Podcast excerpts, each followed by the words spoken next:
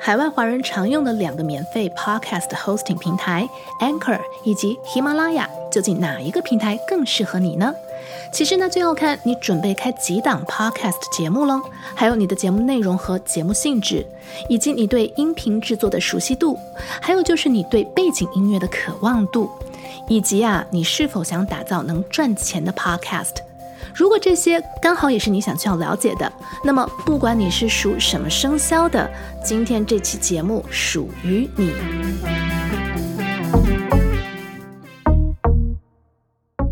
播客好好玩，和你一起玩。你好，我是晶晶。今天呢，其实我们要聊的这个话题呢，其实蛮有意思的，就是有关于 Anchor 跟喜马拉雅，也就是喜马拉雅的海外平台。那这两个平台其实各有千秋。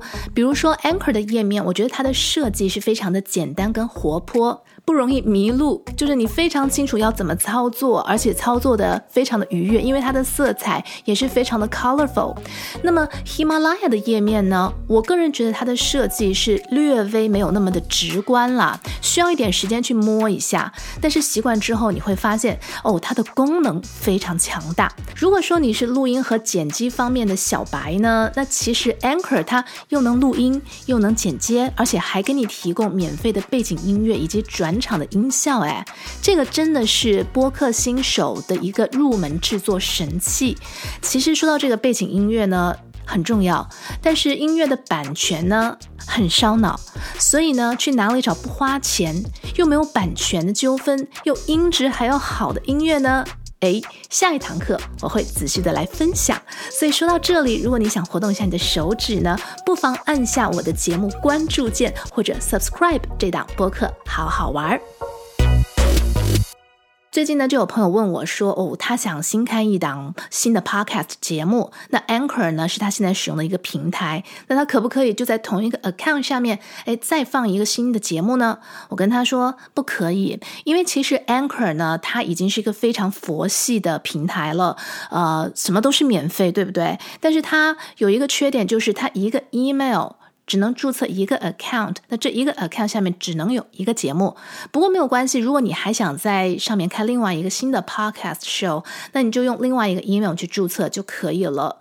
那么喜马拉雅呢？诶，喜马拉雅的海外平台喜马拉雅哈，呃，他们两个其实是分开的，海外就是海外的。那如果你在中国国内想要听到海外版喜马拉雅，你还要翻墙呢。喜马拉雅上面呢，普通的账号，据我现在的认知，也是它一个账号里面只给你提供一个 RSS feed。那这个代表呢，就是说你也可以免费上线一档节目。我目前还不是很清楚喜马拉雅的升级版的账号呢有没有这个可以呃申请多个节目的功能啊。如果我知道答案了，我会在节目当中跟大家更新。可是这里有一个重点，就是喜马拉雅他们家的普通账号内可以管理多个节目，这个是 Anchor 没有的。怎么说呢？跟大家举个例子，假设呢你有超过一档的 Podcast 的节目，不管你是在 Anchor 开的，还是你是在 First Story、Sound On 或者其他的平台，那么你现在如果去到了喜马拉雅呢，开了一个 account。它这个 account 里面呢，就是首先它提供了一个 RSS feed 给你，你可以自己再用这个链接生成一个新的节目。可是，那你之前已经有的那些节目怎么办呢？同一个 account 它可以把你以前的这些节目 claim 进来。就变成了你登录之后一目了然了，所以呢，这是两者之间的区别啊，一个是一目了然，一个呢就是专一型的 anchor，就是一个就是只对一个。那我个人是认为喜马拉雅这种风格啦，这种多个节目的托管风格更加适合，比如说有多个节目的播客主，或者是适合一些 studio 一些公司，他想管理他旗下的多个音档节目，那可能这个会更适合他一些。好，接下来呢，我们就要进入今天讨论的主题了，就是跟 money money money 有关啊。我们常说 no money no talking 啊，no money no honey 啊。是啦，这个钱也是非常重要了，我们需要共同的努力。那说到 Anchor 跟喜马拉雅，他们两家平台为 podcaster 内容创造者提供了哪些盈利模式呢？我们在节目当中要跟大家进行一个大比较。那首先呢，我来先讲一下 Anchor 的 FM，因为我自己是住在美国，而且呢，Anchor 在美国也花了很多的宣传费用啊。我第一次知道它，是因为我当时准备买一个 iPad Pro，然后 iPad Pro 的主要功能之一呢，就是推广呢使用 Anchor 录制自己的 Podcast，我就把这个。iPad Pro 给买了。那说到 Anchor 呢，我其实自己使用了一段时间呢，我觉得它的方式肯定是非常西方人的 style 了。也就是说，在收入方面、盈利方面，它的自由度很高。怎么说呢？我们来看一下它为 Podcaster 设计的几种方案和建议。第一种呢，非常直观的就是请听众来赞助嘛，Listeners Support。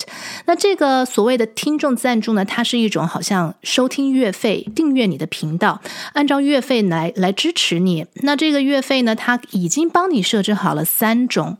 第一种呢是每个月九毛九，第二种呢是每个月四块九九。第三种呢是赞助你每个月九块九九，赞助方式呢是输入你的信用卡。其中的一个非常好的地方，也就是自由度很高的地方呢，就是赞助者他不需要自己有一个 Anchor 的 account，只要任何人去到了你的 Anchor 的这个首页，或者你把这个页面呢贴在你的 Podcast 的节目叙述栏里面，那么任何去到这个赞助页面的人呢，都可以掏出自己的信用卡来赞助你。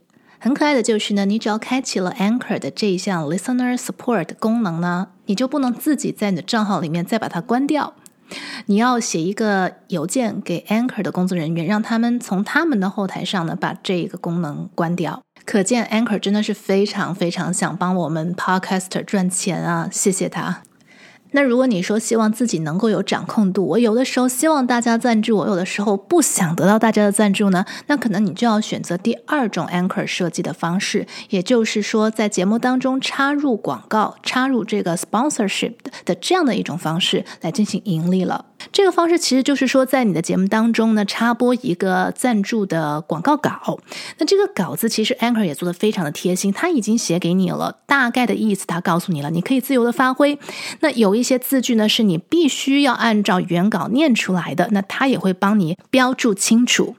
那说到这个，又是怎么样一个挣钱的方式呢？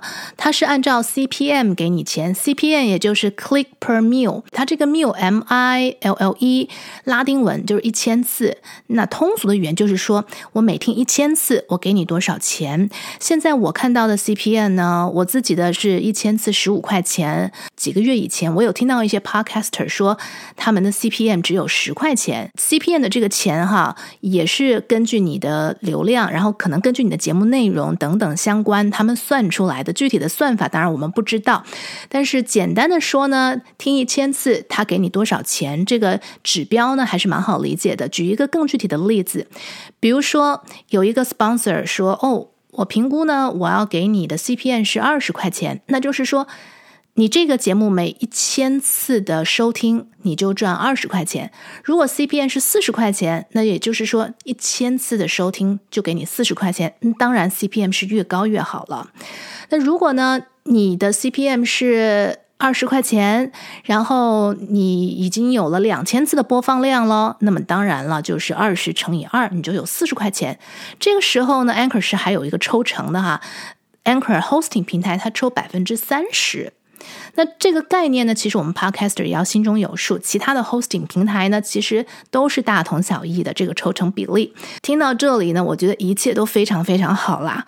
只不过呢，Anchor 它没有主打中文市场，所以呢，对于我们这种在 Anchor 上面安家的中文节目的 Podcaster 来说呢，就是我目前收到的广告就是宣传 Anchor 这个平台。如果你是做英文节目的，呃，尤其又是非常 popular，我相信可能会有很多广告商呢 reach 你，因为 Anchor 他会直接把这个新一轮的 sponsor 的广告稿，他会发 email 给你，而且你可能还有同时有好几个不一样的 sponsor，呃，不管是卖化妆品的啦，卖电器、卖衣服的啦等等，而且 Anchor 他会选择 CPM 最高的那个价钱的付给你，我觉得这都是对 podcaster 来讲呢非常好的事情了。好，另外呢，要给大家一个小小的提醒，那么 Anchor 上面其实也有教大家，就是说你广告放在哪里？因为如果是按照播放量来讲，你一定会想说，哦，我放在头啊，这节目一开始它一定不会错过的嘛，没错。可是呢，它有一个危险系数，可能你的节目就会被毁掉。谁会愿意一开始听一个节目，信誓旦旦的刚打开，他就给我来一段广告啊？所以呢，其实平台也是建议大家，就是你的广告呢，最好是放在节目中间。比如说，你前面可以有一个小小的节目呃预告，或者是前面讲一段引言，然后中间呢开始的时候，你可以放一段广告。那你。一集节目下来，如果你要把它切几段的话呢，你也可以放几段广告，这个也是增加了你的这个广告曝光率嘛。但是呢，如果你要把它放在最尾巴呢，Anchor 是不愿意的，它会在系统上自动提醒你，我的广告可不愿意放在最后面哦。听到这里，我觉得都是 so far so good。那么在操作方面呢，Anchor 是通过呢向手机，向你使用的手机发送验证码来核实身份，并且它需要你填写银行的资料讯息。因为呢结账的时候呢，它也是直接把你赚取的这个费用转入到你的银行账户。尤其呢是在美国这边呢，还涉及到一些报税的问题啊，所以 Anchor 绝对是需要你提供你的这个合法的信息给他的。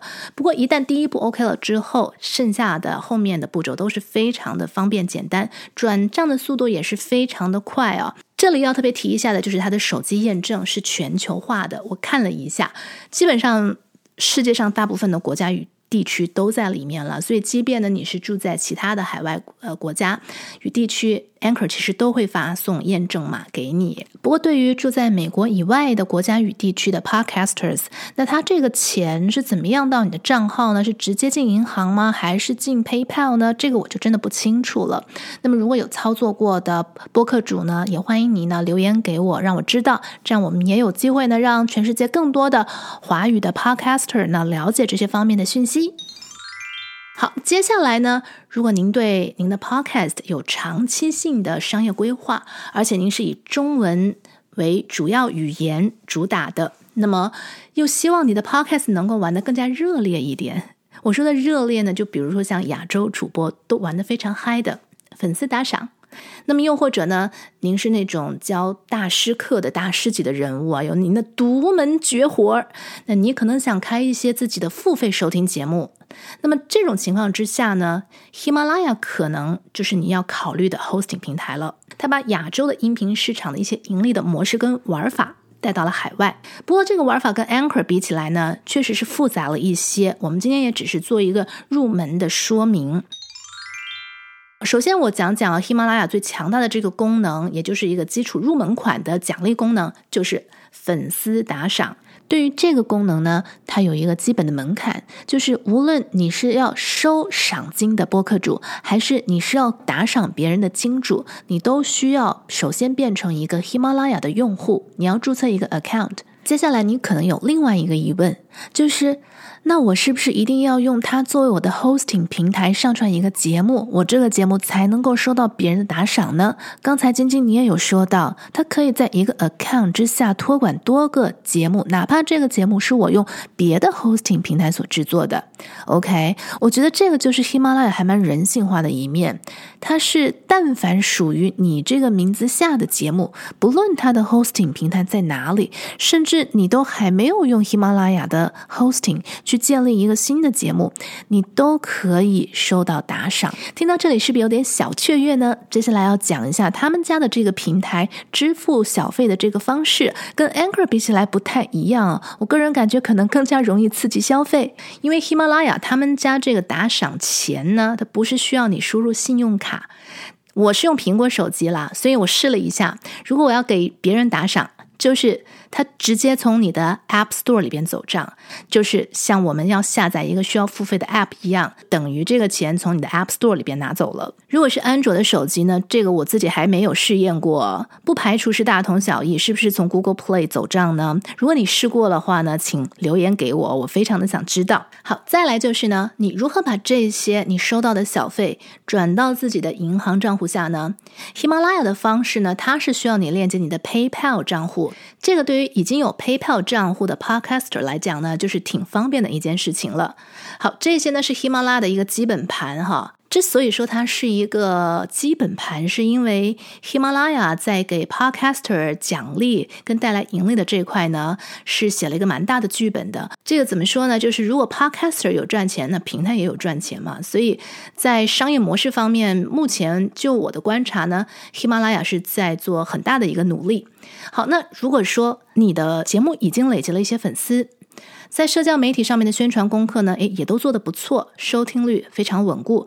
你希望想玩大一点，那么这个时候其实你应该加入 Himalaya Plus。这 Himalaya Plus 跟普通的账号是不一样的，它等于是升级的版本。如果你是播客小白或者是播客新手哈，听到这边千万别觉得这跟你没有关系，因为其实在这个非常残酷又非常刺激的网络媒介当中呢，内容为王，所以呢。我们先了解一下，这样子也好给自己呢定一个宏伟的目标。好，说到这个升级版的用户呢，或者是 Podcaster 啊，内容提供商呢，他们的玩法呢就不太一样了，因为。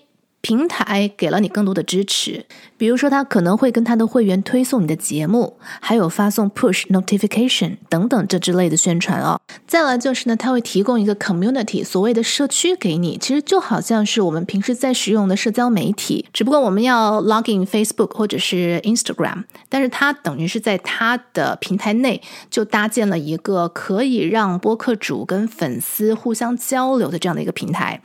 里边也可以分享各种各样的视频啊、文字啊、图片啊，有点像，就我感觉就是把微信朋友圈加上 Facebook，嗯，加 Instagram，把它综合起来了。那对于 Podcaster 来讲，当然是方便啦。可是呢，也有一个问题，就是那要看喜马拉雅的用户是不是活跃了。如果真的它能够发展的非常强大，有很多人。听播客的人全部集中在这个平台上，那这个也是变成了 Podcaster 的一个主战场之一了。那在其他的福利当中呢，我也有看见，就是比如说这类型的用户，他会自己有生成一个特殊的链接。如果是通过这个链接进来喜马拉雅开了账户的，我不知道他所谓开账户是开到什么样程度的 membership 啊，他也会呢按照这个开户人头呢，再有一些打赏给这个 Podcaster 的。好，不过说了这么多呢。平台的确会给你提供挺多便利的条件，当你升级之后，但肯定它不会是零条件的啦。在这之前，肯定也有人先来跟你谈好了，等等等等这些。那你的节目肯定也是要有一定的 quality，或者你本身是一个蛮带有人气的一个 YouTuber 或者是网红。好，说到这边呢，是不是有点热血沸腾呢？其实它还有一个功能，就是刚才我讲的，嗯，付费节目收听。有一些节目是免费收听的，然后有一些节目是付费收听。其实这个付费收听很多平台都有啦，尤其在亚洲特别流行啊。比如说这个中国的喜马拉雅，它就有很多需要支付的，还有像是逻辑思维也是付费听课，对不对？那像 YouTube 也有这种需要付费收看的频道，在音频的世界上面其实也挺多的。目前 Anchor 是没有。这个时候，我觉得我们想一想，你的 Podcast 的节目内容是什么样的性质？我们换位思考，你会花钱听什么样的 podcast 节目？拿我自己举例哈，我可能会花钱去听一些真的是非常专业，对我自己个人成长特别有用的课程。那我想我可能会付费了。那他这种付费呢，也是一开始有几集一定是免费给大家听的。然后当别人认可你的节目了，那可能接下来就是付费收听了。那这个付费收听呢，就按照有多少人订阅了你的这个频道，或者是付费收听你的节目，然后平台跟你也是有一个分成的比例。好，那最后呢，我想总结一下：如果你今天是一个播客新手，完全这方面是小白。那我其实觉得你从 Anchor 开始是一个非常便利的事情，而且它一键就可以上线各大平台，对你来讲也省掉了许多的麻烦。但是如果说你今天已经累积了一些经验，甚至可能是一些 Studio 或者是专业的人士哈，那么你不妨也可以考虑一下喜马拉雅这种方式，它是不是更适合，它更接近你做播客的一个目标呢？还有一种打法，这个是我自己在做实验的，就是其实我两边都有开 account，两边有走，因为不同的节目，你可能有不同的受众人群，甚至你这个 podcast 的目标可能都不一样。像有的节目，我绝对是纯属做公益。像播客好好玩，其实也是一个实验性质的。所以我想这档节目呢，就是大家互相勉励了。那我今天呢，也开通了这个打赏的功能。如果呢，你真的是好心人士要打赏我，随便哎，对哎，喜马拉雅的打赏是多少钱？我给大家看一下，最便宜的呃九毛九，也就是赏我一颗润喉糖，到一块九九，呃，一块九可以买什么？一包口香糖。然后呢，到四块九九一杯咖啡，到九块九九，哇哦！如果你打赏九块九九，那我觉得我要写一封 email，特别的感谢你一下，真是太让我感动了。好啦，其实不管怎么说哈，做 podcast 呢，玩的开心，呃，自己满意最重要。谢谢你的收听，今天就先聊到这儿，下次再见。如果喜欢我的节目，记得不要忘记按下订阅键，拜拜。